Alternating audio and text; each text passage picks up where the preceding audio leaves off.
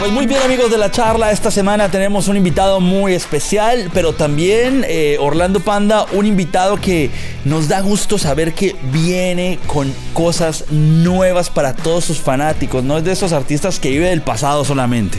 Tal como lo dices carnal, la verdad es un gusto tener a este caballero, bro, a este rock and rollero y pues bueno, eh, es viernes de cotorreo papá y hay que hacerlo muy especial. Claro que sí, pero antes Orlando, ¿qué tal está su carro en este este momento? Pues mi, mi carrito está bien, pero pues yo quiero otro, güey. ¿Sabes por qué no tener dos? Como para no andar batallando. Claro que sí, y le tengo a un señor que es el mejor, el mejor recomendando qué carrito uno tiene que comprar. Es the, the GOAT, the greatest of all time, el gran Donovan Suárez. ¿Estás cansado de tu carro viejo que además de tener muchas millas te da problema tras problema? ¿Estás en busca de un mejor carro o camioneta pero tienes miedo de no calificar? Señor. Eres primer comprador, tienes mal crédito, bancarrotas o simplemente estás pagando mucho por tu carro viejo. No te preocupes. Nuestro amigo Donovan te ayudará a abrir las puertas del carro de tus sueños. Así es, y además de todo, con, un pago súper cómodo. Llama ahora mismo al 818-923-4278.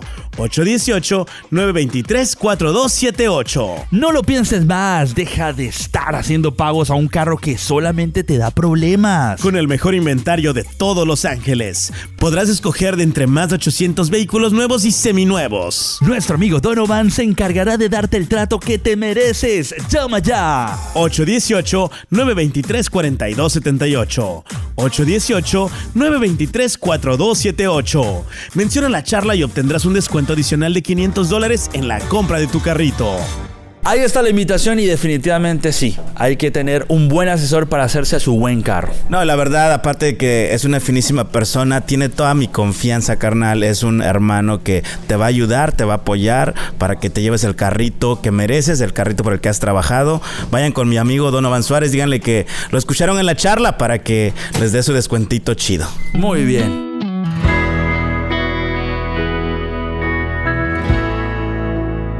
Amigos de la charla, hoy con la gente de Gypset Magazine, pues tenemos hoy un invitado muy especial. La verdad, siempre es un gusto verlo, que es un chileno de esos tipos que, hombre, íconos del rock en español y de la música latinoamericana que sigue haciendo música, sigue haciendo proyectos, giras de conciertos y mucho más, Orlando. Muy bien, Beto Cuevas, bienvenido a la charla y bienvenido a esta entrevista que para nosotros es muy importante tenerte con nosotros acá. Eh, acabo de eh, escuchar la versión de Fuera de mí al lado de Ana Torroja y me parece una obra maestra, realmente. Muchas gracias. Es una versión espectacular. Es una muy linda versión que produjo el señor Humberto Gatica, quien fue también el productor de la canción original del año 2000 y quien, que también produjo discos muy eh, importantes de mi carrera como lo fue el disco Invisible, donde salieron tantos éxitos como Día Cero, El Duelo, Cielo Market y otras canciones.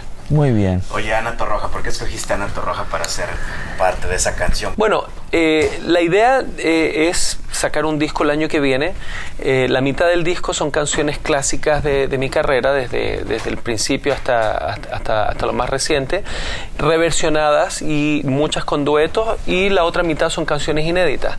Y cuando hicimos Fuera de mí, que digamos yo siempre pensé, tiene que ser una canción que tiene que estar, porque nunca ha salido de mi repertorio de mis shows, siempre ha estado ahí. Hicimos esta versión con Humberto que produjo magistralmente y cuando la escuchábamos decíamos, suena como una canción de Mecano. Eh, creo que sería lógico intentar hacerle una invitación a Ana Torroja para que cante esta canción.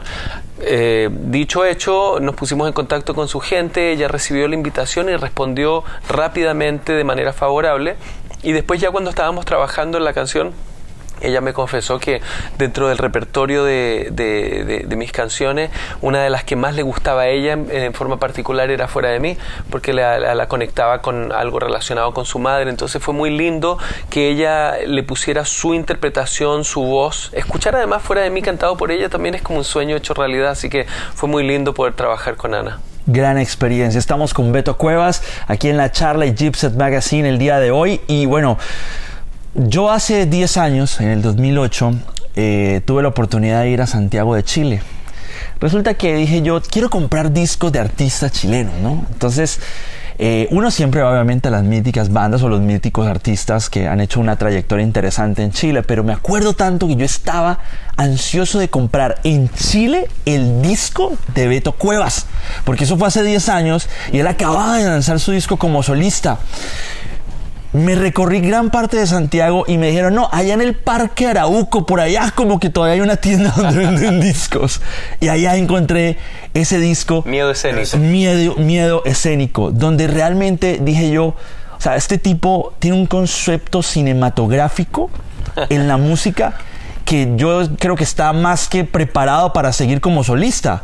Después volvió con la ley, hicieron una gira de conciertos y todo este rollo, pero tú el tema de, tu proyecto como solista siempre lo has tenido muy claro. Sí, Nunca has tenido miedo escénico. Bueno, es que en realidad en el caso de este título, el miedo escénico no es realmente miedo a subirme a un escenario, es una metáfora sobre, sobre la, vida y particularmente sobre las relaciones intrapersonales, las relaciones de pareja que a veces, eh, porque fue un disco que también marcó eh, mi separación de mi mujer, que fue un, un momento difícil en mi vida. Entonces después eh, de, tener una vida con, la misma persona, que de hecho es mi manager actualmente y está todo bien, eh, pues las relaciones de pareja son, son un poco complicadas porque tienes que volver a reeducarte en muchas cosas, volver, eh, no, no es volver para atrás, pero, pero de alguna manera eh, hacer como una negociación muchas veces, porque cuando estás enamorado está todo perfecto y no hay ningún problema, pero cuando termina ese primer acto, que es ese resfrío del, enamoramiento y entras de vuelta eh, en una cierta normalidad, es ahí donde tú tienes que comenzar a hacer el balance y todo eso, y me refería en miedo escénico un poco más a eso. Muy bien. Valga la redundancia, ¿no? Háblame de Háblame. No, es, es una canción realmente muy em, emotiva para mí. Eh, recuerdo eh, en ese primer año, cuando, cuando salió esa canción y se convirtió en un éxito, yo todavía, eh, cuando la interpretaba, se me llenaban los, los, ojos de lágrimas porque tenía todavía el sentimiento y la emoción a flor de piel. Evidentemente, ese sentimiento fue mermando y, y ahora lo que me me doy cuenta porque una vez que uno saca una canción, la gente las interpreta las canciones de, diferentes formas. Y muchas personas han interpretado esta canción de una manera muy linda, que es cuando se les va un ser querido y que esa persona de alguna forma ya está en otra dimensión, eh, tratando de decirle a todo el mundo, no estén tristes, aquí estoy en el mejor lugar donde puedo estar y siempre voy a estar al lado de ustedes, pero no, no, no, no sigan tratando de anclarme porque yo tengo que tomar mi camino. Entonces, mucha gente la ha tomado de esa manera entonces la, gente hace propia la canción y le, da el significado que quiere. Y eso es lo lindo también y la subjetividad que tienen las canciones. Muy bien, estamos con Beto Cuevas, hoy hablando no solamente de anécdotas de su trayectoria como solista, sino también de historia de su carrera y su vida. Bueno, este, yo creo que Beto es uno de esos tipos que uno envidia porque sabe pues obviamente los idiomas que uno debería de saber, ¿no? Sabe inglés, sabe francés, sabe inglés. Sabe, canta, se mantiene joven. Español, muy bien. Él tiene la fórmula secreta que muchos desconocemos, ¿no? Para mantenernos intactos. Oye, yo... Pronto voy a sacar las cremas de, de la eterna juventud. soy Beto Cuevas. Soy Beto llame Cuevas. ya, llame ya. Tú también puedes ser, no mentiras.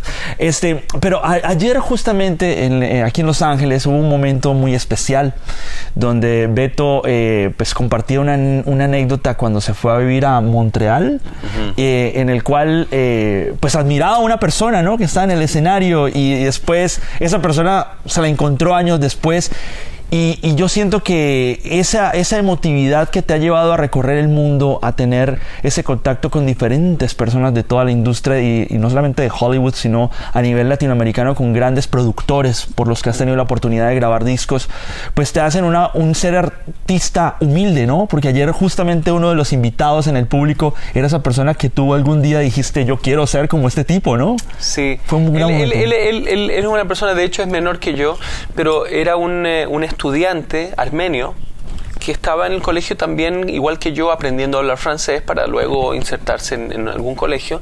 Y, y, él, eh, bueno, él es un gran músico, de hecho, y eh, se subió al escenario a, interpretar una canción de Elvis y las estaba cantando con unas pistas, pero él estaba cantando y cómo se movía, yo digo, wow, ¿entiendes? Un chico como, como, como de mi edad, pero haciendo eso. Y yo, y, yo recuerdo que él puso una, semilla en mí porque yo en mi, en mi mente, muy para adentro y de manera muy muy tímida que jamás lo reconocí, pero yo dije, wow, yo quiero ser como él. Y bueno, después nos perdimos porque la vida nos llevó para otros lados y me volví a encontrar con él, yo te diría, 30 años después, Wow. en una sala de ensayo que, que- que- que era de su pertenencia. Y cuando lo veo, porque yo tengo un- una memoria fotográfica con, sobre todo con los ojos y la cara, evidentemente había cambiado, había pasado el tiempo, pero, pero era él, era mi amigo Saben. Y le digo, ¿tú te llamas Saben? Sí, y wow, nos volvimos a encontrar. Y, y bueno, yo ya con una carrera musical, con, con éxitos, viviendo en Los Ángeles, eh, fue muy lindo volverse a encontrar con un amigo y ahí le conté eso, porque él no tenía idea que yo me había inspirado de alguna manera en esa presentación que tuvo él. Entonces eso, eso es lo lindo también de esta carrera, de que uno no sabe el día que se va a subir un escenario, va a hacer una entrevista o va a hacer algo públicamente y va a inspirar a una persona que eventualmente 20 o 30 años después va a terminar haciendo una carrera gracias a esa semilla que uno plantó.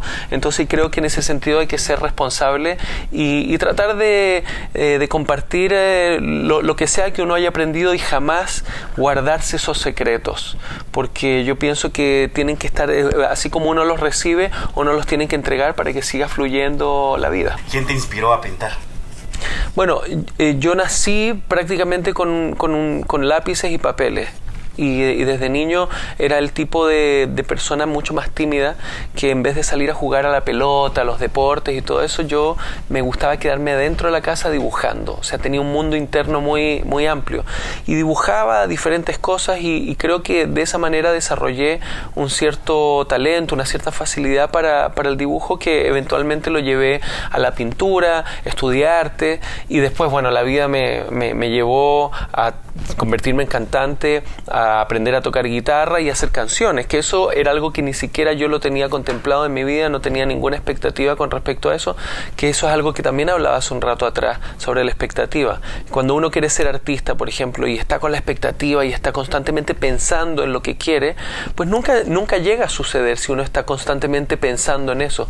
Yo pienso que, eh, eh, como dice el, eh, documental de- del secreto, yo creo que uno tiene que visualizar lo que quiere en la vida con lujo de detalle, por eso sirve mucho hacer este collage y todo eso, y una vez que uno lo tiene muy bien estudiado, que lo ve bien y se imagina todo lo que quiere, pues en ese momento, eh, de una manera cuidadosa, quemar, quemar ese collage y olvidarse como que eso ya se fue. Entonces ahí empieza el proceso de atracción que el universo te va a dar. Y, yo pienso que yo en mi mente nunca tuve una expectativa de convertirme en un artista, pero sí en mi subconsciente yo me imaginaba artista. Y muchas veces me quedaba en mi casa escuchando mis discos, los discos de mis artistas favoritos y me ponía ropa. Eh, en esa época le robaba camisas a mi mamá porque eran más como tipo Bowie. Ajá, ajá. Eh, ¿Entiendes? Y, y Mucho me- color, me ¿no? paraba, Claro, me paraba los pelos, claro, no era el típico niño, ¿entiendes? Que se vestía así como todo el mundo, era, y mis papás siempre me dieron esa libertad y tampoco fui a un colegio con, con uniforme, entonces de alguna manera me fui, fui creando el personaje eh, en el cual me convertí una vez que tuve la oportunidad de ser cantante, así que súper feliz de, de la vida y, le recomiendo eso a la gente, que, que no, no vivan con expectativas, sino que visualicen lo que quieren y después déjenlo ir. Muy bien, qué, qué buena charla con Beto Cuevas, por favor. Para mí es una, digámoslo así, oportunidad muy importante también de conocer tu, tu visión ahorita en este presente de la música y del rock y de todo lo que tú representas para los que conocemos de tu música, porque tú cantas perfecto en inglés también, entonces Ay, de una u otra manera pues no es una novedad que Beto salga con una canción en inglés, pero ahora eh, con esta reversión que hiciste de Fuera de mí, que es el camino que va abriendo para un nuevo disco. Eh, ¿Qué músicas tocan a, a Beto Cuevas? Hoy en día yo siento que el rock se ha vuelto muy electrónico, pero tú eso ya lo venías viendo desde hace Sí, muchísimo en la época tiempo. De Vértigo lo De veníamos, Vértigo. lo veníamos Vi. viendo con, con la ley B, Fotofobia. Fotofobia, claro. Una canción así como un poquito experimental. Eh, sí, es verdad que se ha vuelto un poco más electrónico y se ha ido fusionando el rock. Eh, también vivimos en un mundo donde el nuevo pop es la música urbana, entonces el rock sigue siendo es, es raro, fíjate, porque ahora, por ejemplo, estoy en los charts de iTunes México número uno con Fuera de mí en la categoría de rock latino alternativo. Y yo me pongo a pensar, Fuera de mí, sobre todo esta nueva versión, pues para mí no, me, no suena alternativo, es- suena, suena muy pop. Muy pop. No suena alternativo. Y a mí no me da miedo el pop también porque he hecho canciones más pop que otras, pero eh, es, es curioso cuando, cuando la música urbana a- abarca todo lo que es el pop, pues canciones como esas definitivamente suenan más rock. Entonces eh, es divertido la cosa de los títulos eh, que uno que, que le ponemos a la música, pero finalmente, como decía Billy Joel, still rock and roll to me. O sea que al final de cuentas no importa, una canción si es buena, eh, no importa el título. Aparte el rock and roll es un estilo de vida, ¿no? En- en- sí, en parte es un estilo de vida. Hay unos que se pasan con ese estilo de vida, ¿no? Sí. No, no, no, muchos que han terminado muy mal por eso. Bueno, pero tú sabes que el rock siempre ha tenido como una, una característica de ser un- una, una, una expresión musical y un estilo de vida un poco más rebelde. Yo particularmente eh, nunca he sido muy rebelde conmigo mismo, siempre me he querido y me he cuidado yo particularmente, pero por ejemplo lo dijiste antes de empezar esta entrevista o, al empezar, dijiste ayer estuviste en los eh, eh, Latin Grammys Acoustic Sessions y tocaste con guitarras eléctricas y todo eso. Bueno, yo lo que le decía a, a las personas que me preguntaron, ah, yo no recibí el memo, a mí no me dijeron que tenía La que advertencia. Así que yo, así, así- así es como sueno y creo que estuvo bien, estuvo lindo. Claro. Eh, estuvo lindo también lo que hizo Pablo Alborán, que también es un cantante que también está nominado ahora para los Grammy, así que fue bueno y me, y me encanta eso de, de- de compartir. A diferencia de otras épocas del rock, donde el rock no se mezclaba con el pop y todos los rockeros miraban a, a los poperos de arriba para abajo, Sí. Como que nosotros somos... No, yo creo que, mira, y si, te- y si lo fusionas y, y creas algo nuevo, qué, qué lindo. Y creo que eso hay una gran enseñanza eh, en lo que es la música urbana hoy en día. Y te voy a decir cuál es. La gente de la música urbana cuando empezaron, a diferencia del, del mundo del rock, se unieron. Siempre Entonces siempre es que estaba Daddy Yankee que llamaba a uno y hacían featuring. De, de repente Daddy Yankee agarra a los jovencitos que nadie conoce y dice vengan para acá y los hace grandes. Entonces el, el género en sí, el, sí, pero el género en sí es completamente unido y es la me- el mejor ejemplo de que la unión hace la fuerza. Eso y yo pienso que el futuro del rock radica en que todos los músicos de rock de los estilos que sean sin prejuicio tengan esa libertad de poderse fusionar con otros artistas de rock de ese género y de esa manera crear un movimiento, porque lo que se necesita ahora con el rock es un movimiento. Es muy interesante eso porque tienen mucha razón.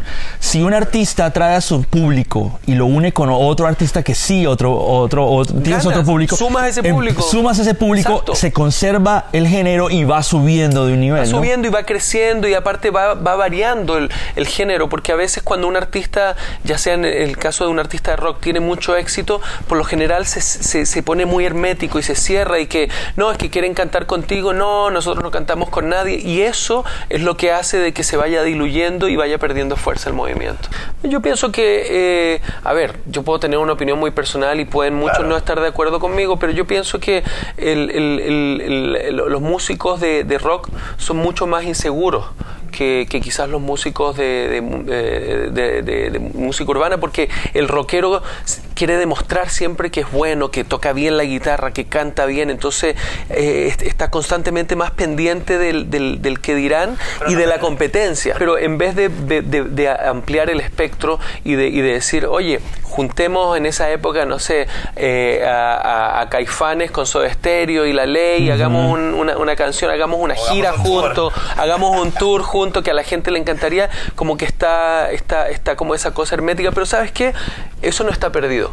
Y, y yo por lo menos en la medida de que tenga eh, salud, fortaleza y todo eso, voy a hacer lo posible para, que, para crear eso. Porque yo pienso que el rock necesita un, un- comeback fuerte y yo creo que el comeback fuerte radica también en. La unión.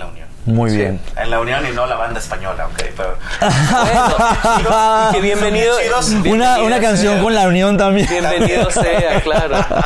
Muy bien. Beto, andas de gira de conciertos. Así es. estoy- Volver a los escenarios siempre es una No. mística maravillosa, ¿no? Y tú te lo gozas mucho en vivo, ¿no? Bueno, tampoco es que me he ido, lo que pasa es que aquí en Estados Unidos no estaba desde hace como dos años, pero yo creo que el escenario eh, hay que merecérselo. Entonces no es llegar y eh, vendamos un show, ¿entiendes? Para ganar dinero. Cuando tú comienzas a, a, ligar el negocio de la música con el dinero, pues ahí la mística y el, y el, y el alma de, de, artístico se, se, diluye y ahí es cuando se pierde todo y la gente ya te comienza a ver, entiendes, más diluido. A mí me gusta merecerme el escenario, entonces por eso sacar una canción nueva, aunque sea como una retrospectiva eh, con, con, fuera de mí, es volver a decirle a la gente, hey, aquí estoy de vuelta, estoy vivo y vienen cosas nuevas, vengo con nuevos aires y de esa manera cada vez que te subes al escenario, eh, eh, haya la gente que haya, tú lo haces, entiendes, con una con una cierta energía como si fuese el último show de tu vida. Porque algún día va a suceder que voy a hacer el último show de mi vida. Entonces no quisiera que ese último show de mi vida fuese un show regular. Entonces siempre lo entrego todo.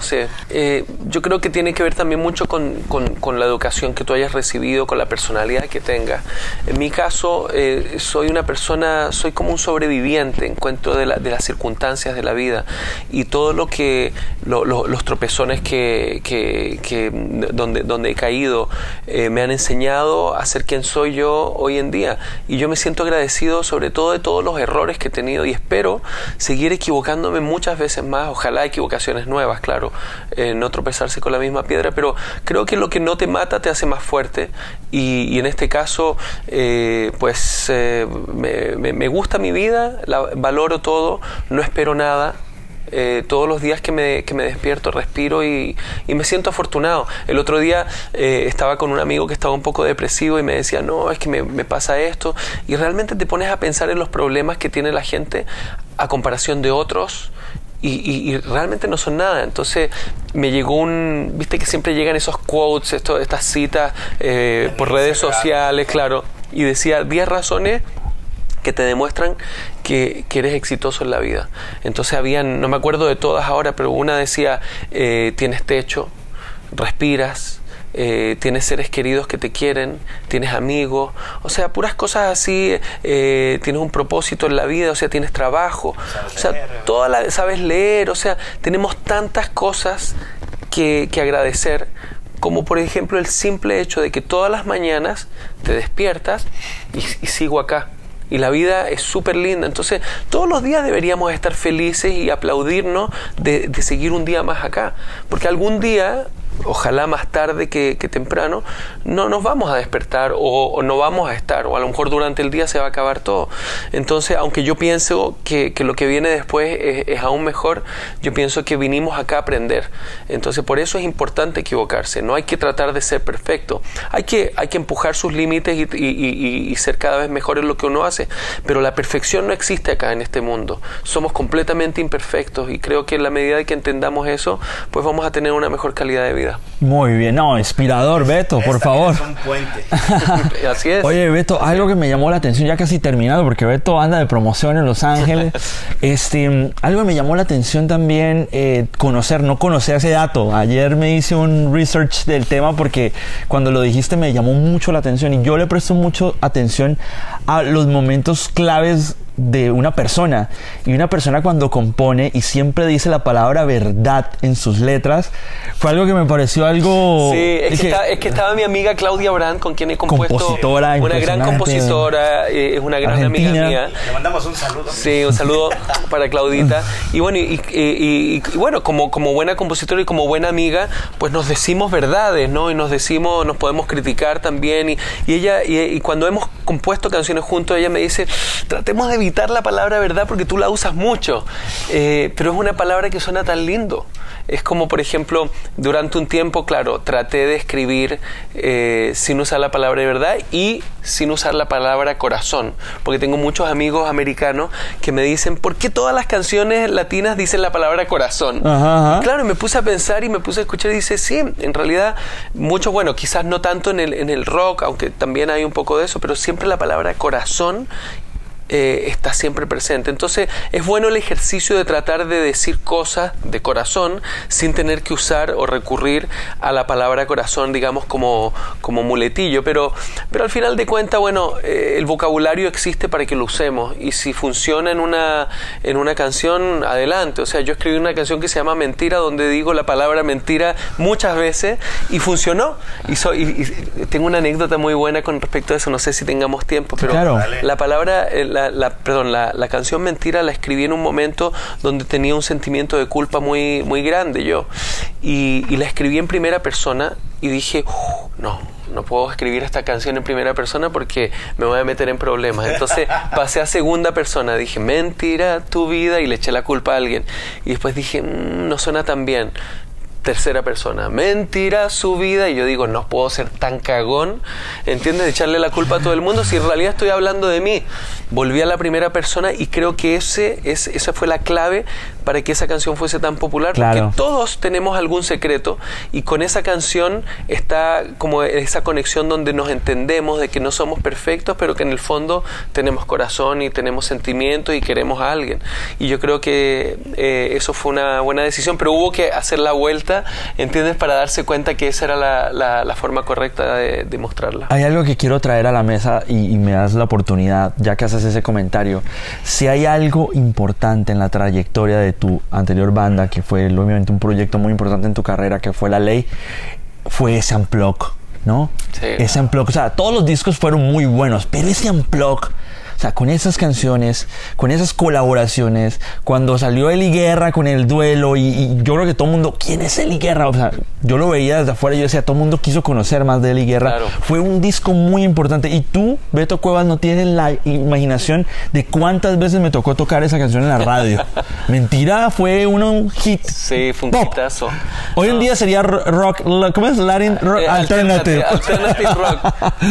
pero, pero fue un gran disco, ¿no? Fue un gran disco que que además ensayamos mucho. De hecho, si le preguntas a... Yo me hice muy amigo de Alex Pels, que era el director de MTV Latino en esa época, en los 90, y, eh, y él me decía que... Eh, no lo digo porque, porque lo diga yo, él lo decía que, que el, mejor unplug eh, para ellos fue el de la ley, no solamente cómo fue el resultado final, sino grabarlo, porque nosotros, del momento en que empezamos a grabarlo, terminamos, yo creo que no pasaron ni tres horas versus otros unplugs que había que parar, que hubo algunos unplugs de otros artistas que me contaba él, no voy a decir de quién, que se demoraban días porque de repente el artista se iba a un bar, que se yo, volvía.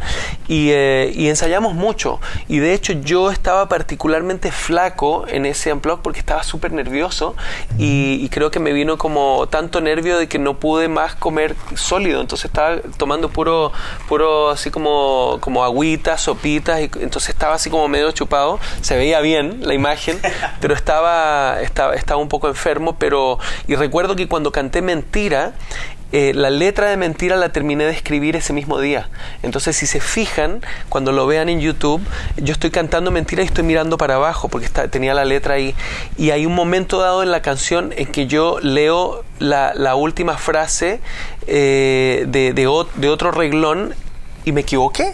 Entonces le dije al productor cuando terminó la canción, quiero hacerla de nuevo porque me equivoqué en la letra. Me dice, bajo ningún motivo, esta, eh, esta interpretación quedó demasiado buena, así va la canción. Entonces la canción que escuchen en el disco Unplugged de la Leo que vean no es la letra correcta, está equivocada. De hecho dice dice amor solamente en eh, eh, solamente me perdí el necio precio de volverte ¿Qué quiere decir eso?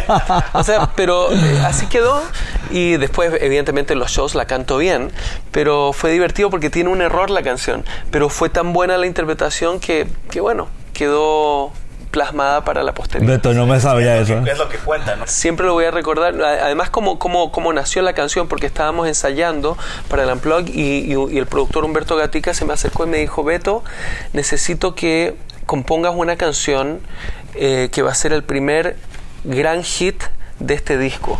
Así como si fuese una cosa que tú llegas y la escribes así como... Entonces, pero, pero yo me manejo muy bien con, la, con los desafíos. Entonces le dije inmediatamente, tengo una idea que, que he estado trabajando desde hace tiempo, que es una canción que parece un bolero. Eh, mentira mi vida, na, na, na, na, amor, na, na, na, na, na, el necio precio de volverme. Mentira y volví a eso. Entonces es como ese loop, eso es lo que tengo, esa vuelta armónica. Me dice, está buenísimo, pero necesito que el coro que le hagas sea una cosa completamente diferente, en otro ritmo, que, que sea más como una esperanza, porque este, esto es como un lamento. Y, y, el coro tiene que darte una suerte de respiración. Entonces me fui un ratito al lado y comencé a pensar qué es lo que podría hacer y recuerdo que tenía una canción que había empezado a hacer que tenía el coro de mentira. Entonces dije, ¿qué pasa si agarro este coro y lo pongo acá? Mi corazón no tenía la letra en ese momento. Digo, wow, esto suena buenísimo porque suena como esperanzador. Se la mostré. Humberto me dijo, termina la letra porque esto va a ser un gran hit, ya me imagino cómo la voy a producir. Y así fue, y la terminé, bueno, el mismo día, porque en esa época arrastraba las letras mucho tiempo, pero la terminé el día que grabamos el Unplug y fue realmente como maravilloso, porque todo eso es lo que te aportaba nervio, como que, uy, ¿qué pasa si no la termino? O no puedo tampoco escribir una letra cualquiera porque esto va a quedar así para siempre, porque es un video, es un, es un show en vivo, pero al final quedó la letra perfecta y, y confío siempre en mis ángeles guardianes que me, que me inspiran para, para esos momentos difíciles. Muy bien, muy bien. Pues bueno, aquí con Beto, eh, yo creo que quedaríamos hablando horas, ¿no? Nos faltan las anécdotas con su gran amiga Sharon Stone, en la oh. primera fila de Quentin Tarantino, eh, muchas cosas, pero de una u otra manera hay que seguir eh, muy de cerca lo que viene con Beto Cuevas. Fechas, fechas, papá. Fechas, ¿dónde vas a estar? Mira, les cuento. Eh, saca, es que es para, para, para, para darles la, la, información fidedigna. La que pero, es. Pero mira, estuve, no sé si se enteraron, pero estuve en San Diego ahora eh, hace unos días atrás. Estuve en San Diego el, el, 18 de septiembre. Eh, eh, toco, bueno, ayer fue los Latin Grammys Acoustic Electric Sessions. toco este viernes 21 en Riverside, en el Municipal Auditorium. Toco el 23 en Anaheim, que es este domingo. Y luego de eso nos vamos a Dallas no a dar nada, sino que a la ciudad de Dallas. la ciudad de Dallas. Aclarando, vamos a, el día 27, el día 30 estamos en Houston en el House of Blues, tanto Dallas como Houston House of Blues, y el 2 de octubre en New York, estamos en Irving Plaza, que es un súper lugar, me encanta tocar ahí, y el día 3 en Chicago. Y eso es por el momento, pero vienen más fechas que se van a agregar, así que estamos bien eh, activos, volviendo a las tablas, a merecerse el escenario y a, y a compartir con la gente. Muy bien, pues Beto Cuevas, gracias por tu tiempo aquí en la charla Gypset Magazine y la invitación para que no se pierdan estos shows y tampoco se pierdan lo nuevo de Beto Cuevas en el 2019 que me imagino va a estar Sí, viene, viene muy bien. Y, Rosas en el Lodo que ya viene pronto, que es una canción eh, de un ritmo completamente fuera de mi zona de confort. ¿En serio? Está bueno. Muy bien. no, es, no es tú, catu, catu, pero, pero, está bueno, está, está divertido. Ahí está la tarea, toda la música de Beto en todas las plataformas. Así es. Hasta debajo de las piedras.